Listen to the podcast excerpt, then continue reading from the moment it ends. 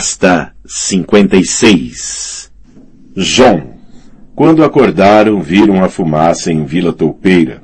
O lugar estava em chamas. No topo da Torre do Rei, John Snow apoiou-se na muleta almofadada que Mestre Aimon lidera e observou a nuvem cinzenta subindo. Steer tinha perdido toda a esperança de pegar Castelo Negro desprevenido quando João escapou mesmo assim, não teria sido necessário avisar tão claramente que estava chegando. Pode nos matar, refletiu, mas ninguém será massacrado na sua cama. Pelo menos isso consegui. Sua perna ainda doía como brasas quando se apoiava nela. Naquela manhã precisou que Claidas o ajudasse a vestir a roupa negra recém-lavada e a amarrar as botas, e quando terminaram desejou se afogar em leite de papoula. Em vez disso, contentou-se com meia taça de vinho dos sonhos, um pouco de casca de salgueiro para mascar e a muleta. O farol ardia no espinhaço do tempo e a patrulha da noite necessitava de todos os homens. Posso lutar, tinha insistido quando tentaram impedi-lo. Sua perna está curada, é? Noi fungou. Então não vai se importar que lhe dê um pontapézinho. Preferia que não o fizesse. Está dura, mas eu posso cochear por aí suficientemente bem e ficar em pé lutando, se precisar de mim. Ah, eu preciso de todos os homens que saibam qual das extremidades de uma lança se espeta nos selvagens. A ponte aguda. João recordou que um dia tinha dito à irmã mais nova qualquer coisa parecida. Noi esfregou os pelos que tinha no queixo. Pode ser que sirva. Colocamos você numa torre com um arco, mas se cair é melhor que não venha choramingar para mim. Vi a estrada do rei abrindo seu caminho sinuoso para o sul através de campos marrons pedregosos e por cima de colinas varridas pelo vento. O Magnar chegaria por aquela estrada antes de terminar o dia, com os seus tens marchando atrás dele com machados e lanças nas mãos, e seus escudos de bronze e couro nas costas. Grig, o bode, Corte, o grande furúnculo e os outros virão também. E Ygritte. Os selvagens nunca tinham sido seus amigos, ele não permitiu que fossem seus amigos, mas ela... Sentia a dor latejar no local onde a flecha de Ygritte tinha atravessado carne e músculo de sua coxa. Lembrava-se também dos olhos do velho e do sangue negro correndo de sua garganta enquanto a tempestade rebentava no céu mas lembrava-se melhor da gruta, de como Ygritte era, nua, à luz do archote, do sabor de sua boca quando a abria sob a dele. Ygritte, fique longe, vá para o sul e pile, vá se esconder numa dessas torres redondas de que tanto gostou. Aqui não encontrará nada a não ser a morte. Do outro lado do pátio, um dos arqueiros no telhado das velhas casernas de Silex tinha desatado os calções e estava urinando por uma meia. Molly. João reconheceu pelos cabelos oleosos e alaranjados. Viam-se também homens com manto negro em outros telhados e topos de torres, embora nove em dez fossem na verdade feitos de palha. Dona Onói chamava de as sentinelas espantalho. Só que os corvos somos nós, refletiu João, e já estamos quase todos bem espantados. Fosse qual fosse o nome que lhes era dado, os soldados da palha tinham sido ideia de mestre Aimon. A patrulha possuía nos armazéns mais calções, gibões e túnicas do que homens para enchê-los. Sendo assim, por que não rechear algumas dessas roupas com palha, envolver seus ombros com manto e colocá-los em todas as torres e em metade das janelas? Alguns dos espantalhos até seguravam lanças ou tinham bestas enfiadas debaixo do braço. A esperança era que os Tens os vissem de longe e decidissem que Castelo Negro se encontrava bem defendido demais para ser atacado. João dividiu o topo da torre do rei com seis espantalhos, além de dois irmãos de verdade, dos que respiravam. Dick Surdo Follard estava sentado numa meia, limpando e olhando metodicamente o mecanismo de sua besta, assegurando-se de que a roda girava suavemente enquanto o rapaz de Vila Velha vagueava impacientemente ao longo dos parapeitos, remexendo a roupa dos homens de palha. Ele talvez pense que lutarão melhor se estiverem na posição certa, ou talvez a espera esteja mexendo com seus nervos, como está mexendo com os meus. O rapaz dizia ter 18 anos, mais do que John tinha, mas apesar disso era verde como a grama do verão. Chamavam-no de cetim, mesmo vestido com a lã, a cota de malha e o couro fervido da patrulha da noite. Era o nome que obtivera no bordel onde nascera e fora criado. Era bonito como uma menina, com olhos escuros, pele macia e caracóis negros como um corvo. Mas meio ano em Castelo Negro endurecera suas mãos, e Noé dizia que não era ruim com uma besta. Agora, se tinha ou não coragem para enfrentar o que vinha por aí, João usou a muleta para atravessar o topo da torre cocheando. A torre do rei não era a mais alta do castelo. A lança alta, esguia e arruinada detinha esse título, embora Othel Yarwick tivesse declarado que poderia desabar a qualquer momento. A torre do rei tampouco era a mais forte das torres. A torre dos guardas, junto à estrada do rei, seria uma noz mais dura de quebrar, mas era suficientemente alta, suficientemente forte e bem colocada ao lado da muralha, dominando o portão e a base da escada de madeira. Na primeira vez que viu o Castelo Negro com os próprios olhos, João perguntou a si mesmo por que alguém seria tão tolo a ponto de construir um castelo sem muralhas. Como poderia ser defendido? Não pode, tinha-lhe dito o tio. É exatamente essa a ideia. A patrulha da noite jura não participar nas disputas do reino. Mas ao longo dos séculos, certos senhores comandantes, mais orgulhosos do que sensatos, esqueceram os votos e quase nos destruíram com suas ambições. O senhor comandante Hansel Hightower tentou deixar a patrulha como herança ao seu filho bastardo, o senhor comandante Roderick Flint decidiu fazer de si mesmo rei para lá da muralha. Tristan Mudge, o louco, Mark Hackenfell, Robin Hill, sabia que há 600 anos os comandantes do Portão da Neve e de Forte Noite partiram para a guerra um contra o outro? E que quando o senhor comandante tentou impedi-los, juntaram forças para assassiná-lo? O Stark de Winterfell teve de dar uma mão e cortar a cabeça deles coisa que fez com facilidade, porque os fortes deles não eram defensáveis. A Patrulha da Noite teve 996 senhores comandantes antes de Geor Mormon, e em sua maioria foram homens de coragem e honra. Mas também tivemos covardes e idiotas, os nossos tiranos e os nossos loucos.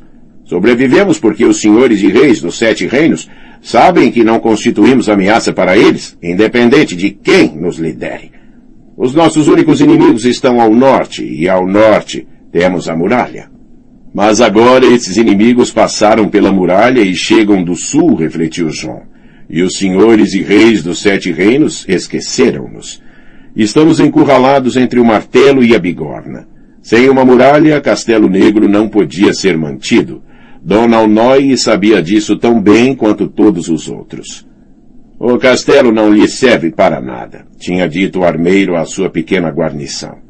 Cozinhas, sala comum, estábulos, até as torres, que capturem tudo.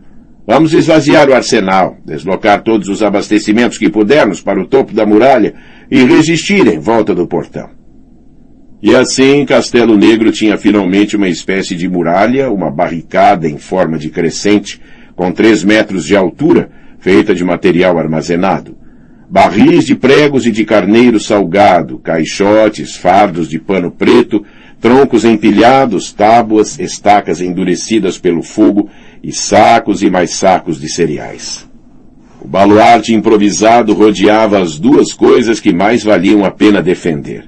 O portão para o norte e a base da grande escada de madeira em zigue-zague que arranhava e escalava a face da muralha como um relâmpago bêbado sustentada por traves de madeira grandes como troncos de árvore, profundamente enterradas no gelo. João viu que o último punhado de toupeiras ainda fazia longa subida, incentivado pelos irmãos. Gren levava um garotinho nos braços, enquanto Pip, dois lances abaixo, deixava que um velho se apoiasse em seu ombro. Na base da escada, os aldeões mais velhos esperavam que a gaiola acabasse de fazer o caminho de volta desde o topo da muralha. Pousou os olhos numa mãe que puxava duas crianças, uma em cada mão, no momento em que um rapaz mais velho passava por eles, correndo pelos degraus. Sessenta metros mais acima, sua azul celeste e a senhora Meliana, que todos os amigos eram unânimes em dizer que não era senhora coisa nenhuma, estavam parados num patamar, olhando para o sul. Tinham uma vista da fumaça melhor do que a deles, sem dúvida. João perguntou a si mesmo o que ia acontecer aos aldeões que tinham decidido não fugir. Havia sempre alguns teimosos, estúpidos ou corajosos demais para se refugiarem, alguns que preferiam lutar, esconder-se ou render-se. Os Tens talvez os poupassem. O que devíamos ter feito era levar o ataque até eles, pensou. Com cinquenta patrulheiros bem montados, podíamos desbaratá-los na estrada. Mas não tinham cinquenta patrulheiros nem metade dos cavalos necessários. A guarnição não tinha retornado e não havia como saber onde estava, ou mesmo se os correios que Noé enviara a tinham alcançado. A guarnição somos nós, disse João a si mesmo, e olhe para nós. Os irmãos que Bowen Marsh deixou para trás eram velhos, aleijados e rapazes ainda verdes, tal como Donald Noy tinha avisado. Via alguns carregando barris pelos degraus acima e outros na barricada. O velho e robusto Barricas, tão lento como sempre, o bota extra saltitando vivamente sobre a sua perna de madeira esculpida, o meio louco do Calma, que se achava Florian, o bobo, renascido, o Dilly Dornês, o alien vermelho da mata de rosas, o jovem Hamley, bem para lá dos 50 anos, o velho Hamley, bem para lá dos 70, o Hal peludo, o pate molhado da Lagoa da Donzela. Alguns deles viram João olhando do topo da torre do rei e acenaram para ele. Outros afastaram o olhar. Ainda me julgam um vira-casaca. Isso era desagradável, mas João não podia censurá-los. Afinal, ele era um bastardo. Todos sabiam que os bastardos eram desonestos e traiçoeiros por natureza, por terem nascido da luxúria e do engano. E ele tinha feito tantos inimigos como amigos em Castelo Negro. Raste, para começar. João certa vez ameaçou ordenar a fantasma para rasgar sua goela se não parasse de atormentar Samuel Tarly, e Raste não se esquecia de coisas desse tipo. Naquele momento empilhava folhas secas sob as escadas, mas de vez em quando parava tempo suficiente para dirigir a João um olhar maldoso. Não, rugiu Donald Noy para três dos homens de Vila Toupeira lá embaixo. O peixe vai para o guincho, o azeite para as escadas, dardos para bestas para o quarto, o quinto e o sexto patamares, lanças para o primeiro e o segundo. Enfim, a banha de porco debaixo das escadas, sim, aí, entre as tábuas. Os barris de carne são para a barricada. Já, seus empurradores de arado piolhentos, já! Ele tem uma voz de senhor, pensou João. Pai sempre dizia que em batalha os pulmões de um comandante eram tão importantes quanto o braço com que empunhava a espada. Se as suas ordens não puderem ser ouvidas, não importa quão corajoso ou brilhante um homem seja, dizia Lord Eddard aos filhos, e por isso Rob e John costumavam subir às torres de Winterfell para gritar um ao outro por cima do pátio. Donald Norrie teria abafado a ambos, os toupeiras andavam todos aterrorizados por ele, e com razão, pois o homem ficava o tempo todo ameaçando arrancar suas cabeças.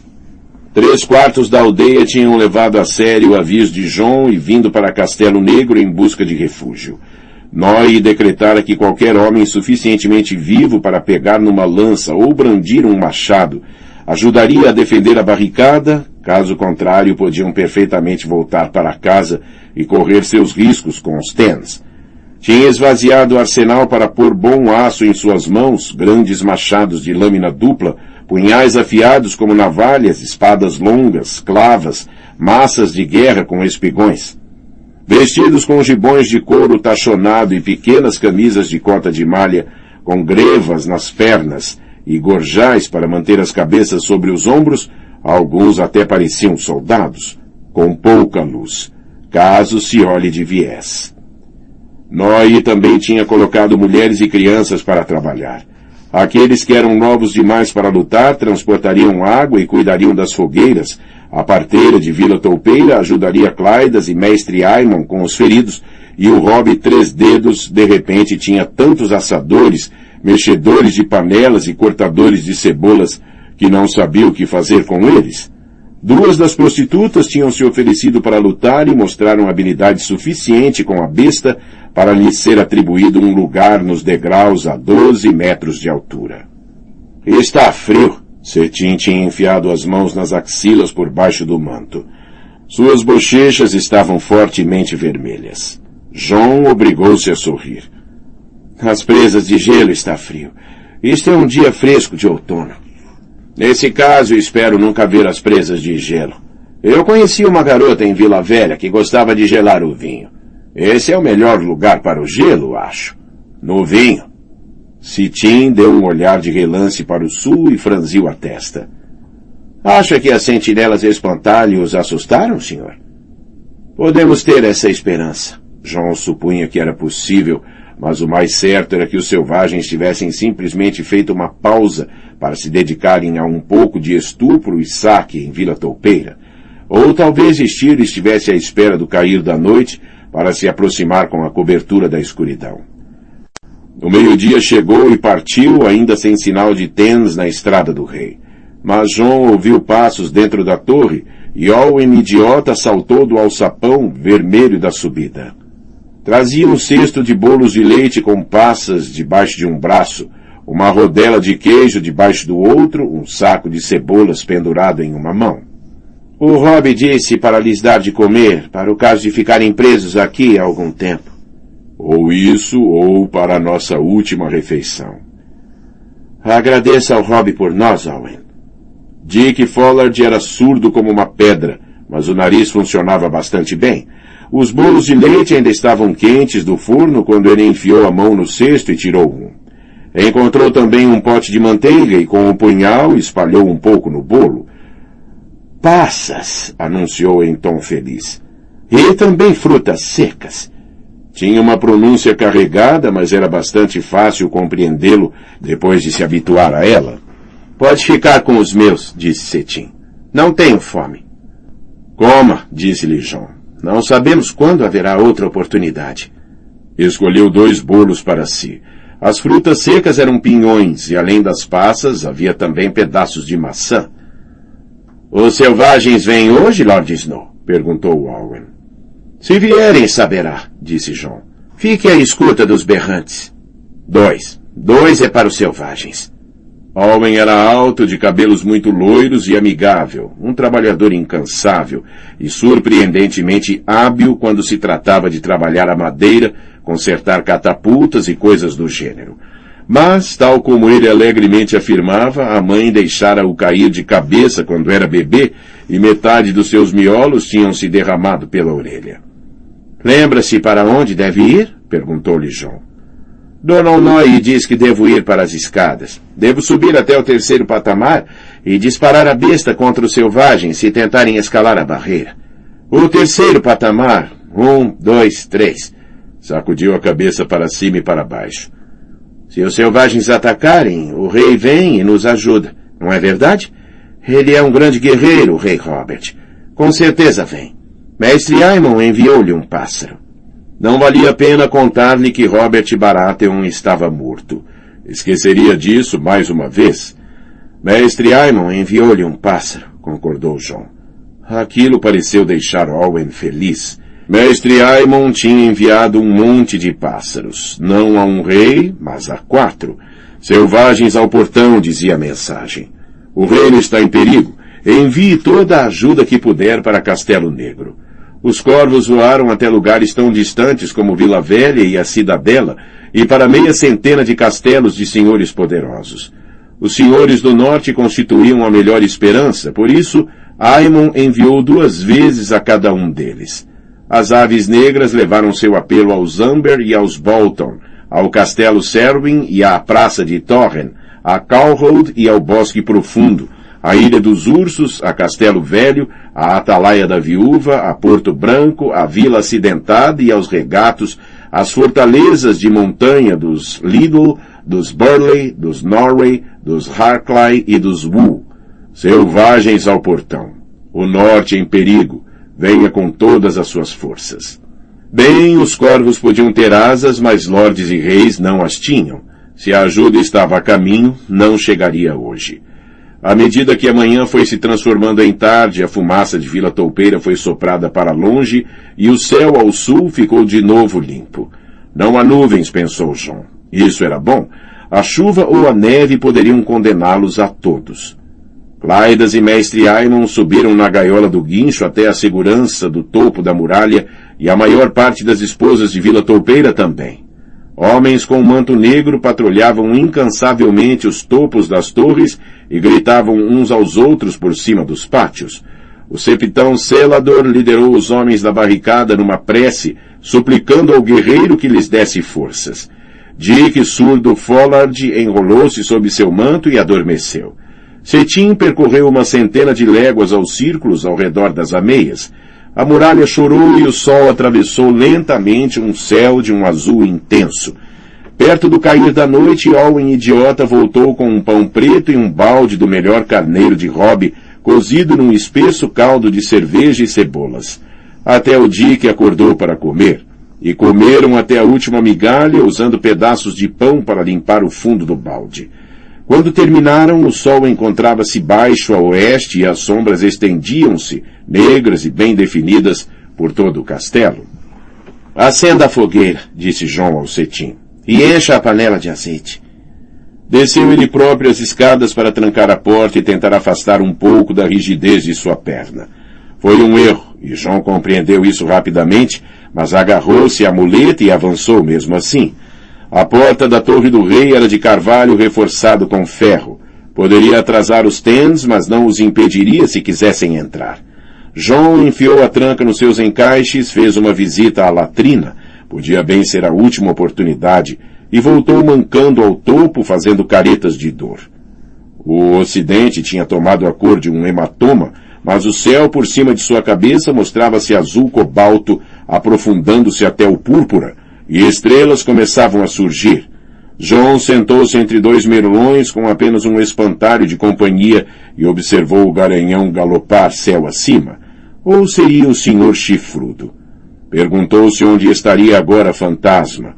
Também se interrogou sobre Ygritte e disse a si mesmo que esse caminho levava à loucura. Eles chegaram de noite, claro, como ladrões, pensou João, como assassinos. Cetim urinou-se quando os berrantes soaram, mas João fingiu não reparar. Vá sacudir o Dick pelo ombro, disse ao rapaz de Vila Velha. Senão ele é capaz de passar a luta toda dormindo. Eu estou assustado. O rosto de Cetim estava pálido como a morte. Eles também. João encostou a muleta em um merlão e pegou o arco, vergando o liso e grosso teixo de Dorne para enfiar uma corda nos entalhes. Não desperdice dardos, a menos que saiba que tem uma boa chance de acertar, disse quando Cetim retornou depois de acordar Dick. Temos um grande estoque aqui em cima, mas grande não significa inesgotável. E fique atrás de um merlão para recarregar. Não tente se esconder atrás de um espantalho. Eles são feitos de palha, uma flecha vai atravessá-los. Não se incomodou em dizer qualquer coisa a Dick Follard. Dick sabia ler os lábios se houvesse luz suficiente e tivesse algum interesse no que lhe estava sendo dito, mas já sabia tudo aquilo. Os três ocuparam posições em três lados da torre redonda. João pendurou uma aljava no cinto e puxou uma flecha. A haste era negra, as penas cinzentas. Ao encaixá-la na corda, lembrou-se de uma coisa que Theon Greyjoy tinha dito certa vez após uma caçada, sorrindo daquele seu jeito habitual. O javali pode ficar com as suas presas e o urso com as suas garras. Não há nada que seja nem de longe tão mortífero quanto uma pena cinzenta de ganso. João nunca fora nem metade do caçador que Theon era, mas tampouco era estranho ao arco. Havia silhuetas escuras deslizando em volta do arsenal, com as costas tocando a pedra, mas não as via suficientemente bem para desperdiçar uma flecha. Ouviu gritos distantes e viu os arqueiros na torre dos guardas disparando flechas contra o chão. Isso ficava longe demais para interessar a João. Mas quando vislumbrou três sombras se separando dos velhos estábulos, a cinquenta metros de distância, aproximou-se da ameia, ergueu o arco e puxou. Os homens corriam, por isso seguiu-os, esperando, esperando. A flecha soltou um silvo suave quando abandonou a corda. Um momento depois ouviu-se um gemido e de repente eram apenas duas as sombras que atravessavam o pátio trotando. Corriam o mais depressa que conseguiam, mas John já tinha tirado uma segunda flecha da aljava. Daquela vez apressou-se demais e errou. Os selvagens tinham desaparecido quando voltou a encaixar mais uma flecha. Procurou outro alvo e encontrou quatro, correndo em volta da casca vazia da fortaleza do senhor comandante. O luar cintilou em seus machados e lanças e nos pavorosos símbolos que traziam nos escudos redondos de couro. Crânios e ossos, serpentes, garras de ursos, retorcidas caras demoníacas. Povo livre, compreendeu. Os Tens usavam escudos de couro negro fervido, com relevos e bordas de bronze, mas os deles eram simples e sem adornos. Aqueles eram os escudos mais leves, de vime, dos corsários. João puxou a pena de ganso até a orelha, apontou e soltou a flecha e depois encaixou, puxou e soltou de novo. A primeira flecha perfurou o escudo da garra de urso, a segunda, uma garganta. O selvagem gritou ao cair. Ouviu o profundo trum da besta do Dick surdo à sua esquerda, e um momento mais tarde foi a do cetim que soou. Acertei on! gritou o rapaz em voz rouca. Acertei no peito de on! Acerte outro! gritou João. Agora não tinha de procurar alvos, só precisava escolhê-los. Abateu um arqueiro selvagem no momento em que o homem encaixava uma flecha na corda e depois enviou uma flecha contra o corsário que atacava a porta da torre de Harding com um machado. Daquela vez errou, mas a flecha estremeceu no carvalho e fez o selvagem pensar duas vezes. Foi só quando o homem fugiu que reconheceu o grande furúnculo. Meio segundo depois, o velho Mully disparou do telhado das casernas de Silex e espetou uma flecha na perna dele, e o homem afastou-se engatinhando, sangrando. Aquilo irá fazer com que deixe de choramingar por causa do furúnculo, pensou John. Quando a aljava se esvaziou, foi buscar outra e instalou-se numa meia diferente, lado a lado com Dick surdo Follard. John soltava três flechas para cada dardo que Dick surdo disparava. Mas era essa a vantagem do arco. Havia quem insistisse que a besta penetrava melhor, mas recarregá-la era um processo lento e incômodo. Ouviu os selvagens gritarem uns para os outros e em algum lugar a oeste ouviu-se o sopro de um berrante de guerra.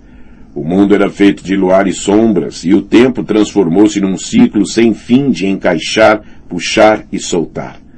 Uma flecha selvagem rasgou a garganta da sentinela de palha que estava ao seu lado, mas Jon Snow quase nem reparou. Dê-me uma mira limpa sobre o Magnar de Ten, suplicou aos deuses do pai. Ao menos o Magnar era um adversário que era capaz de odiar. Dê-me Estir.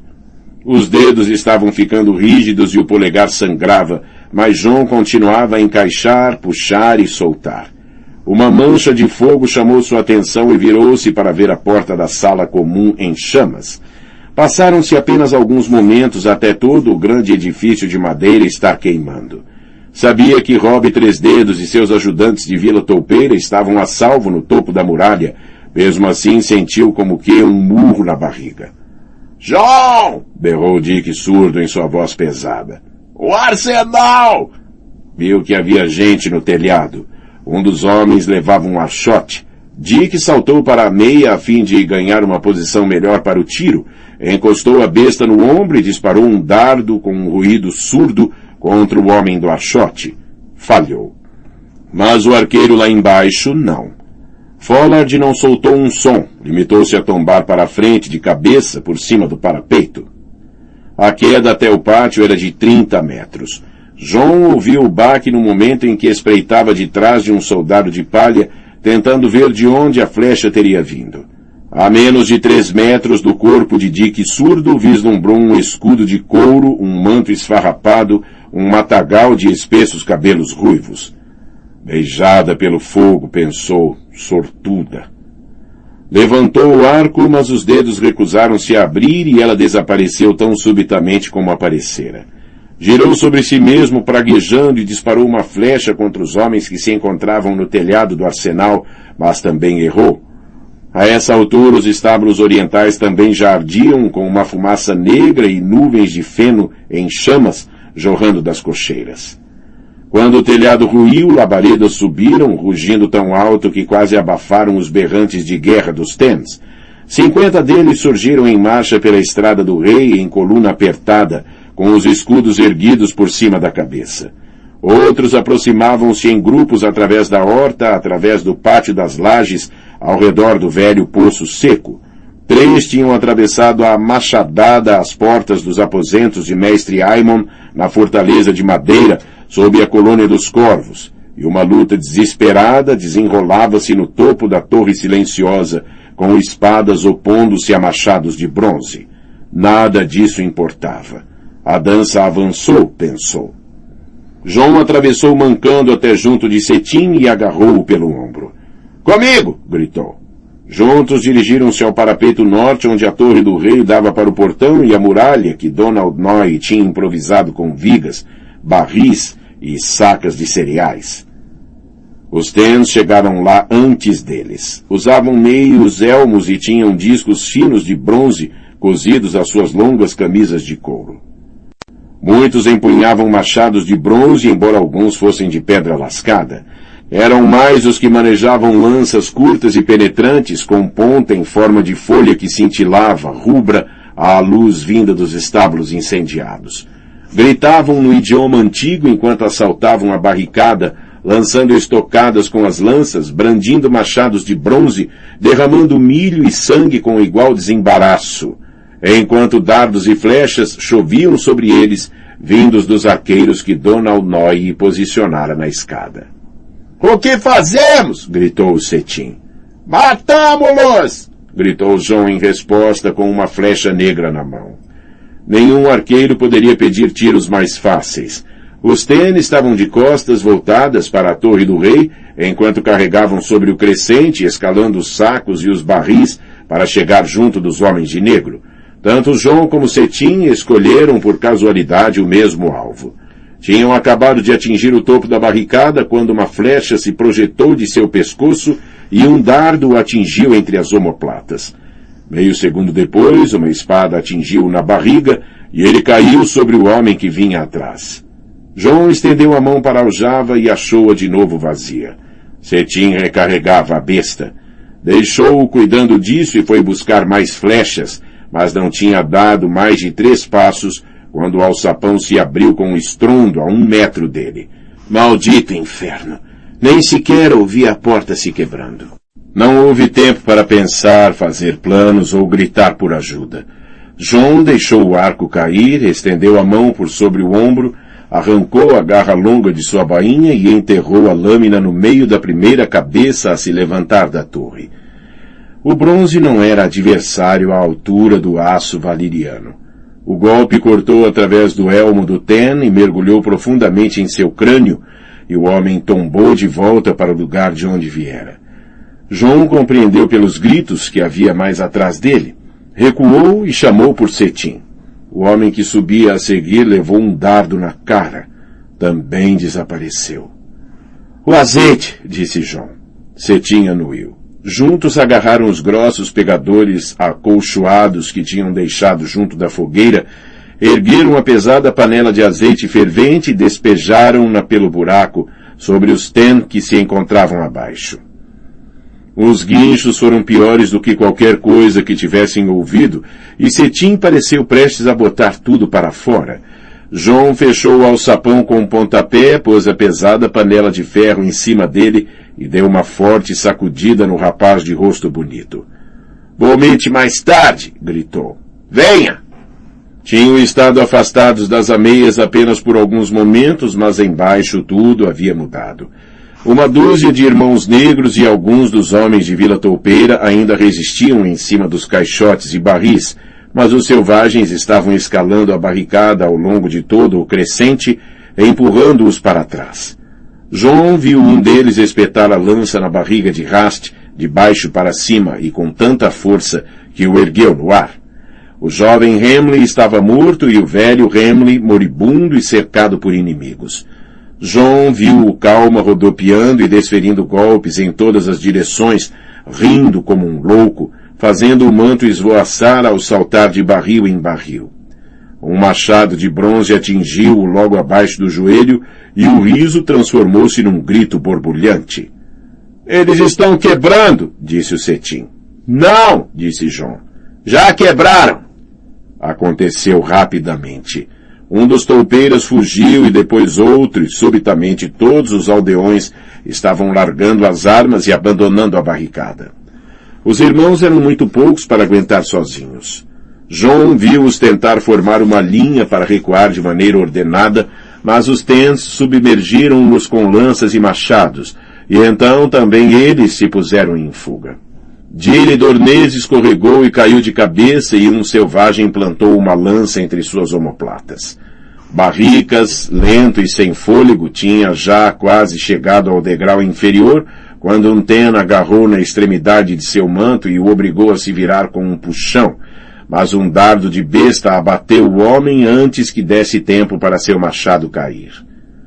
Acertei! exultou Cetim, enquanto Barricas cambaleava na direção da escada e começava a subir os degraus sobre os joelhos e as mãos. O portão está perdido. Dona Alnoy fechara-o e acorrentara-o, mas estava pronto para ser tomado, com as barras de ferro cintilando vermelhas com a luz refletida dos incêndios e o túnel frio e negro por trás. Ninguém tinha recuado para defendê-lo. O único local seguro era o topo da muralha, depois de subir duzentos metros ao longo da zigue-zagueante escada de madeira. A que deuses você reza? perguntou João ao cetim. Ao sete, disse o rapaz de Vila Velha. Então reze, disse-lhe João. Reze aos seus deuses modernos, que eu rezo aos meus antigos. Tudo mudava ali. Com a confusão junto ao alçapão, João tinha se esquecido de encher a aljava. Atravessou de volta o topo da torre, mancando, e encheu-a, pegando também o arco. A panela não havia se movido de onde a deixara. Parecia que por hora se encontravam suficientemente seguros. A dança avançou e nós estamos a observá-la da galeria, pensou enquanto cocheava de volta. Cetim disparava dardos contra os selvagens que subiam os degraus e escondia-se atrás de um merlão para recarregar a besta. Além de ser bonito, ele também é rápido. A verdadeira batalha desenrolava-se nos degraus. Noye tinha posicionado lanceiros nos dois patamares inferiores, mas a fuga precipitada dos aldeãos deixou-os em pânico e tinham se juntado à debandada, correndo na direção do terceiro patamar, com os tens a matar todos os que ficassem para trás. Os arqueiros e besteiros nos patamares superiores estavam tentando disparar contra a cabeça dos selvagens. João encaixou uma flecha, puxou e soltou, e sentiu-se satisfeito quando um dos tens caiu quicando pelos degraus. O calor dos incêndios fazia a muralha chorar, e as chamas dançavam e cintilavam contra o gelo. Os degraus balançavam com os passos dos homens que tentavam se salvar. João voltou a se encaixar, puxar e soltar, mas só havia um João e um cetim contra uns bons sessenta ou setenta tens que arremetiam escadas acima, matando enquanto avançavam, bêbados de vitória. No quarto patamar, três irmãos de manto negro resistiram, ombro a ombro, de espadas na mão, e a batalha passou de novo, brevemente, a um corpo a corpo.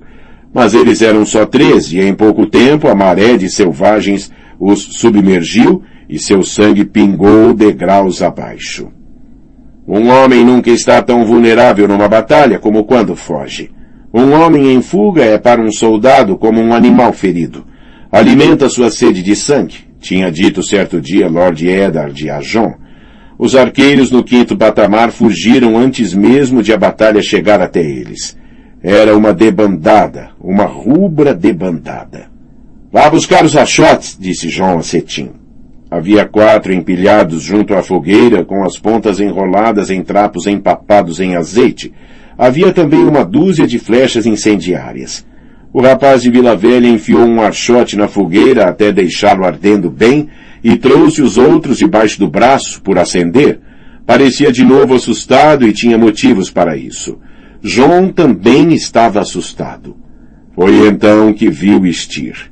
O magnata estava subindo a barricada por cima das sacas de cereais rasgadas, barris quebrados e dos corpos de amigos e inimigos. Sua armadura de escamas de bronze cintilava escura à luz das chamas. Styr tinha tirado o elmo para estudar a cena de seu triunfo e o filho da puta careca e sem orelhas estava sorrindo. Na mão trazia uma longa lança de represeiro com uma ornamentada ponta de bronze. Quando viu o portão, apontou para ele com a lança e ladrou qualquer coisa no idioma antigo para a meia dúzia de tens que o rodeava. Tarde demais, pensou João. Você devia ter saltado a barricada à frente de seus homens. Podia ter sido capaz de salvar alguns. Lá em cima soou um berrante de guerra, um sopro longo e grave não no topo da muralha, mas no nono patamar, a cerca de 60 metros de altura, onde Donald Noy a encontrava. João encaixou uma flecha incendiária no arco e Cetim acendeu-a com o um archote. Aproximou-se do parapeito, puxou, apontou, soltou. Fitas de chamas perseguiram a haste que ganhou velocidade enquanto caía e atingiu o alvo com um baque surdo, crepitando. Não era estir, eram os degraus, ou, mais precisamente, os barris, barricas e sacas que Dona Alnoy havia empilhado por baixo dos degraus até a altura do primeiro patamar. Os barris de piche e azeite para lâmpadas, os sacos de folhas e os trapos embebidos em óleo, as toras rachadas, as cascas de árvore e as aparas de madeira. Outra vez, disse João. E outra vez, e outra vez. Outros arqueiros estavam também disparando no topo de todas as torres dentro de alcance, alguns lançando suas flechas para o alto em grandes arcos para caírem à frente da muralha. Quando João ficou sem flechas incendiárias, ele e Cetim passaram a acender os archotes e a atirá-los das ameias. Lá em cima, outro incendiário desabrochava. Os velhos degraus de madeira tinham bebido óleo como esponjas e Dona Alnoy empapara-os do nono patamar até o sétimo. João só podia ter esperança de que a maior parte de sua gente tivesse subido até um lugar seguro antes de Noy arremessar os archotes. Os irmãos negros, pelo menos, sabiam do plano, mas os aldeões não. O vento e o fogo fizeram o resto. Tudo que João precisou fazer foi observar. Com chamas por baixo e por cima, os selvagens não tinham para onde ir. Alguns continuaram a subir e morreram. Alguns desceram e morreram. Alguns ficaram onde estavam. Também morreram. Muitos saltaram dos degraus antes de se incendiarem e morreram da queda. Vinte e poucos tens ainda se apertavam uns contra os outros entre os incêndios quando o gelo rachou devido ao calor e todo o terço inferior da escada se desprendeu com várias toneladas de gelo. Essa foi a última vez que João viu Estir, o magnar de Ten. A muralha defende-se, pensou. João pediu a Cetim para ajudá-lo a descer até o pátio. A perna ferida doía tanto que quase não conseguia andar, mesmo com a muleta. Traga a tocha, disse ao rapaz de Vila Velha. Preciso procurar uma pessoa. Nos degraus havia principalmente tens. Certamente alguns membros do povo livre tinham escapado. Gente de Mance, não do Magnar. Ele podia ter sido um deles. Por isso desceram passando por corpos de homens que tinham testado o alçapão, e João ficou vagueando pela escuridão com a muleta debaixo de um braço e o outro em volta dos ombros de um rapaz que tinha sido prostituto em Vila Velha. A essa altura, os estábulos e a sala comum já estavam reduzidos a brasas fumegantes, mas o fogo ainda ardia furiosamente ao longo da muralha, subindo degrau por degrau e um patamar após o outro. De tempos em tempos ouviam um gemido e logo um crack, e outro pedaço de muralha tombava com estrondo. O ar estava repleto de cinzas e cristais de gelo. Encontrou corte morto e polegares de pedra moribundo. Encontrou alguns tens que nunca chegara realmente a conhecer mortos e moribundos. Encontrou grande furúnculo fraco de todo o sangue que tinha perdido, mas ainda vivo. Encontrou Ygritte estatelada numa mancha de neve velha por baixo da torre do senhor comandante, com uma flecha entre os seios. Os cristais de gelo tinham pousado em seu rosto e ao luar parecia que estava usando uma cintilante máscara de prata. João viu que a flecha era negra, mas tinha penas brancas de pato. Não é minha, disse a si mesmo. Não é uma das minhas. Mas sentiu como se fosse. Quando ajoelhou-se na neve ao lado dela, Ygritte abriu os olhos. Jon Snow, disse ela muito baixo. Parecia que a flecha tinha atingido um pulmão. Isto agora já é um verdadeiro castelo? Não é só uma torre? Sim, João pegou na mão dela. Bom, sussurrou ela. Queria ver um castelo de verdade antes. antes de. Vai ver uma centena de castelos, prometeu-lhe ele. A batalha acabou. Mestre Aimon vai cuidar de você. Tocou os cabelos dela. É beijada pelo fogo, lembra? Sortuda. Vai ser preciso mais do que uma flecha para matá-la. Aimon vai puxá-la para fora e fazer um curativo em você. E depois arranjamos um pouco de leite de papoula para suas dores.